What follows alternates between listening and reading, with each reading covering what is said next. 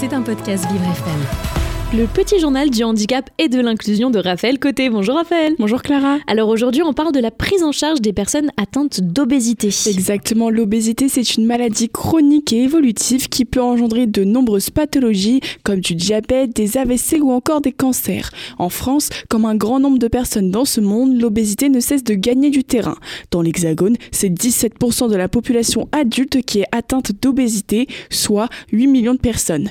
L'obésité, elle peut être soignée et par plusieurs moyens, mais malheureusement, l'indemnisation de la sécurité sociale n'est pas toujours au rendez-vous. C'est terrible. Mais alors comment est-ce qu'on soigne l'obésité? Il existe trois façons de traiter l'obésité, soit avec des médicaments, soit par des cures thermales, soit avec la chirurgie bariatrique. Dans un premier temps, nous avons des traitements médicamenteux d'appoint pour lutter contre l'obésité. Ces traitements étant très controversés par les médecins car ils sont remplis d'effets secondaires, notamment au niveau de la, de la digestion, ne sont pas remboursés par la sécurité sociale.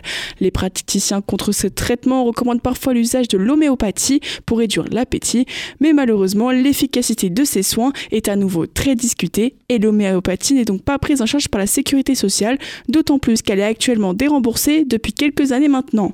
Pour ce qui est des cures thermales, celles-ci sont très préconisées en guise de traitement. Elles favorisent le processus d'amaigrissement et soulagent différents maux comme l'arthrose, les rhumatismes ou les maux de dos qui sont très souvent présents lorsqu'on est atteint de surpoids. Ces cures thermales elles peuvent être remboursées à condition que votre médecin traitant remplisse un formulaire bien précis auprès de la sécurité sociale. Cette cure, elle doit durer au moins 18 jours pour être remboursée et c'est l'une des meilleures propositions de traitement contre l'obésité. Enfin, pour les cas d'obésité sévère avec un IMC supérieur à 40, une chirurgie bariatrique est nécessaire. Pour pour que cette opération soit prise en charge, il faut que la chirurgie soit réalisée dans un centre conventionné par l'assurance maladie, mais malheureusement, le remboursement auprès de la sécurité sociale n'est pas du tout comme avec la cure thermale. L'opération, elle doit être faite suite à la demande de la part d'un chirurgien auprès de la sécurité sociale avec tout le dossier médical du patient qui justifie cette opération.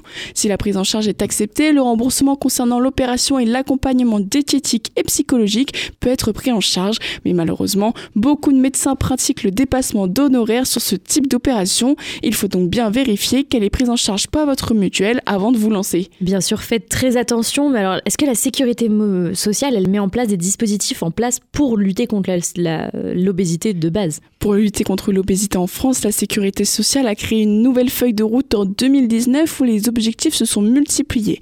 En effet, dedans il est écrit qu'il faut améliorer la prise en charge des patients qui souffrent d'obésité en mettant un parcours en place mieux structuré et mieux personnalisé. Il faut également sensibiliser les jeunes sur cette maladie, soutenir l'innovation médicale et renforcer la régulation de la chirurgie de l'obésité et la rendre plus pertinente.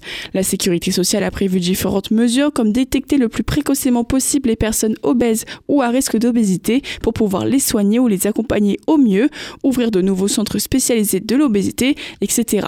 Aujourd'hui, de nouvelles études sur de nouveaux médicaments qui pourraient lutter contre l'obésité et faciliter la vie d'un grand nombre de personnes sont en cours de développement et ce sont trois nouvelles études qui se sont démarquées des autres et qui ont une véritable perspective d'avenir. On vous tient au courant dès qu'on en sait plus. Le petit journal Handicap et Inclusion de Raphaël Côté qui vous tient au courant de tout ce qui se passe. C'était un podcast Vivre FM.